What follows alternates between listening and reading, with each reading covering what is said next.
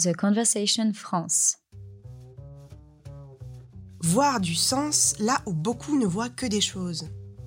Dans ces mythologies, parues au milieu des années 50, Roland Barthes observait à la loupe le rapport des Français au steak frites, au catch ou aux jouets en plastique. Pour lui, les objets et les grands rendez-vous populaires révèlent l'esprit et les affects d'une époque. Aujourd'hui, ces objets ont changé, mais l'exercice n'a pas pris une ride et c'est Pascal Lardelier, professeur à l'Université de Bourgogne, qui se penche avec gourmandise sur nos objets cultes. Orange, pétillant, amer, le spritz qui envahit les terrasses au premier beau jour nous vient de Vénétie, dans le nord de l'Italie, où on en boit depuis la première moitié du XIXe siècle. Cocktail né sous l'influence de l'Empire autrichien, d'où la consonance du mot, c'est depuis 2010, à la faveur d'un coup marketing, qu'il devient très à la mode. Le spritz a ce côté à la fois chic et simple, fun et sophistiqué, rétro et moderne, qui séduit toutes les générations et bien des palais assoiffés. Et c'est Pascal Lardelier qui nous en parle dans ce podcast à écouter sans modération.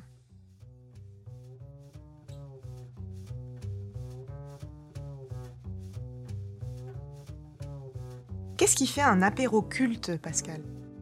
Alors un apéro culte, eh bien, il est toujours sous-tendu par des imaginaires. On revient toujours à cette source-là. Et c'est vrai que qui dit anisette pense tout de suite à un certain type de verre, à une table en zinc, il y a un grand soleil éclatant à l'horizon.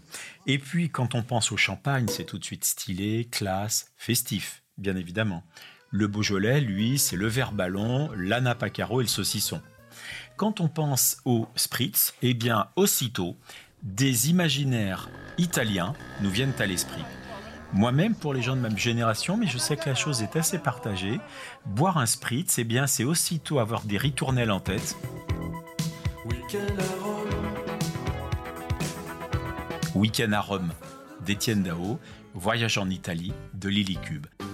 S'en tous les deux dans le sud de l'Italie un apéro culte, eh bien c'est un apéro qui va mettre en marche une machine à rêver, une machine à se souvenir et une machine à partager. Alors moi je dis spritz et pas spritz, il va falloir qu'on se mette d'accord, je ne sais pas comment le dire. On me reprend souvent parce que je dis spritz et on me dit c'est spritz. Ah, Alors sinon on cite la marque, mais bon là on peut pas. Ah non, non, certainement pas.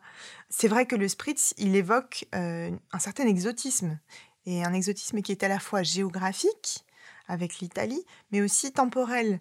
Euh, cette couleur orange, elle fait penser euh, à un design bien particulier des années 60, 70, euh, tout un univers de, de films rétro et rassurants.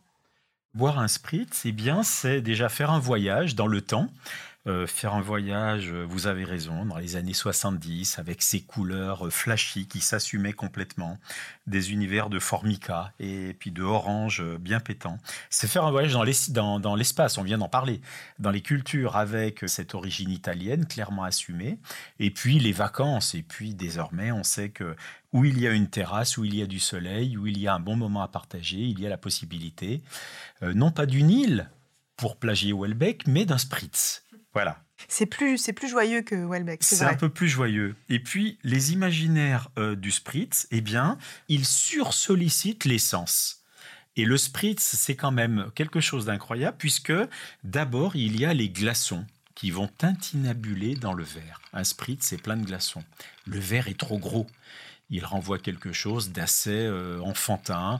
Il est, énorme ce verre. On ne peut pas boire un spritz dans un verre anisette ou dans un verre ballon pour le coup. Il faut un énorme verre. Voilà. Donc c'est too much si vous me permettez l'expression. Et puis il y a la couleur que vous évoquiez, Sonia. Ça renvoie au soleil couchant. Ça renvoie à des imaginaires euh, chatoyants, solaires. Immanquablement, le spritz, il a une saveur de vacances, même si celle-ci ne dure qu'une demi-heure. Le mot lui-même, spritz, a quelque chose de ludique. Il contient l'ébullition, il contient le plaisir associé à sa dégustation. Et on pourrait dire que, oui, quand on le prononce, on est déjà un petit peu en train de le boire. C'est un, c'est un mot qui pétille, c'est vrai, dire spritz ou spritz, mais spritz en tout cas, c'est un mot qui. C'est un petit feu d'artifice euh, lexical, et ça, c'est, assez drôle. Et puis vraiment, et j'y reviens, le, le, spritz mobilise, sollicite tous les sens la vue, l'ouïe, le goût, sucré et amer à la fois. Étonnant comme goût. Hein, l'amertume qui se révèle quand on a commencé à le goûter. Et puis, euh, il y a la paille aussi. Hein, et on boit à la paille. C'est assez régressif finalement de boire à la paille, euh, puisque d'habitude, il y a plein d'apéros qu'on boit même le verre. Et bien là, on va sussauter sa paille pour boire son spritz. Et puis surtout, il se partage le spritz. C'est vrai qu'en principe, on ne boit pas un spritz tout seul.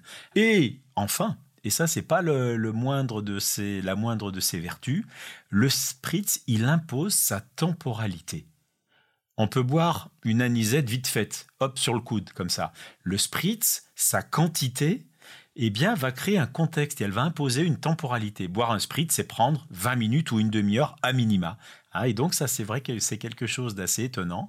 Eh bien, c'est qu'il a une forte personnalité il éclate de couleurs, de saveurs, et puis surtout, il va, il va dire maintenant, on s'arrête et on est avec moi. Et boire un spritz, c'est le partager et prendre le temps de le partager.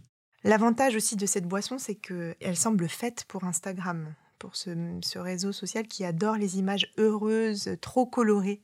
Le spritz, il est définitivement iconique comme on dit désormais. C'est vrai que la couleur, la forme du verre, les glaçons, euh, vraiment, le, spritz, c'est fait pour finir sur Instagram. D'ailleurs, quand on partage un spritz, très très souvent, enfin un selfie qu'on va poster. On le partage aussi. Je ne suis pas le dernier à le faire je peux vous le dire, d'expérience. Et c'est vrai que ce bon moment va l'Instagramiser, puis le spritz, il s'y prête tellement. C'est pas un verre de vin rouge qui, est assez banal, quelle que soit la, qualité du vin. Là, c'est quelque chose qui euh, s'impose et impose un récit et impose une story. C'est bien le cas de le dire. Oui, on se distingue aussi avec cette boisson qui est euh, particulière par son amertume. C'est une boisson, euh, on pourrait dire une boisson d'adulte, parce que c'est quand même une saveur spéciale, la mer, mais euh, une boisson d'adulte dans un, décor euh, enfantin. Oui, c'est vrai qu'il y a un paradoxe dans le spritz. Il n'y en a pas qu'un, mais il y a ce paradoxe-là où il est sucré, il est assez enfantin finalement. Et puis d'un autre côté, l'amertume qui, renvoie effectivement à des goûts euh, qu'on assume quand on est adulte et moins quand on est enfant. Et puis le spritz, c'est bien, dès qu'on en goûte un, on a tout de suite un avis. Il est bon ou il n'est pas bon. Et c'est vrai que les gens qui boivent un spritz vont tout de suite trouver qu'il y a trop de glaçons, ou qu'il y a trop d'eau, ou qu'il y a trop de sucre, etc. Et donc, ils prêtent un espèce de, de, savoir, une espèce de connaissance et d'avis euh, sur la manière dont on va euh, considérer qu'il est bon ou il n'est pas bon, en fait. Oui, donc c'est aussi un excellent début de conversation. C'est un très bon début de conversation. Il nous permet de briser la glace. C'est bien l'expression qui convient. Et si le spritz s'instagrammise, eh bien, on peut dire aussi qu'à certains égards, il va se tripadvisoriser, puisque boire un spritz, c'est mettre des étoiles, 2, 3 ou 5 à celui qui l'a préparé. Avec cette boisson, Pascal, on passe d'une tradition locale à un phénomène complètement mondialisé. Alors c'est vrai que le, spritz se caractérise depuis quelques années, c'est très récent, par une viralité joyeuse et colorée. Et aux quatre coins de la planète, on boit des spritz aux terrasses et puis on poste les images. D'ailleurs, le hashtag Spritz a plus d'un million de publications, donc on le tag allègrement, le poste allègrement. Et c'est vrai que ce, cette boisson, cet apéritif, eh bien un petit peu euh, ringarde, un petit peu kitsch en tout cas, par certains côtés, elle s'est imposée euh, comme la boisson hyper branchée euh, que l'on va partager à la fois autour d'une table avec des amis, à une terrasse invariablement, et puis sur les réseaux sociaux. Donc il n'a pas fini de faire parler de lui et de faire teinter les verres. Merci Pascal et à la vôtre. Santé Sonia.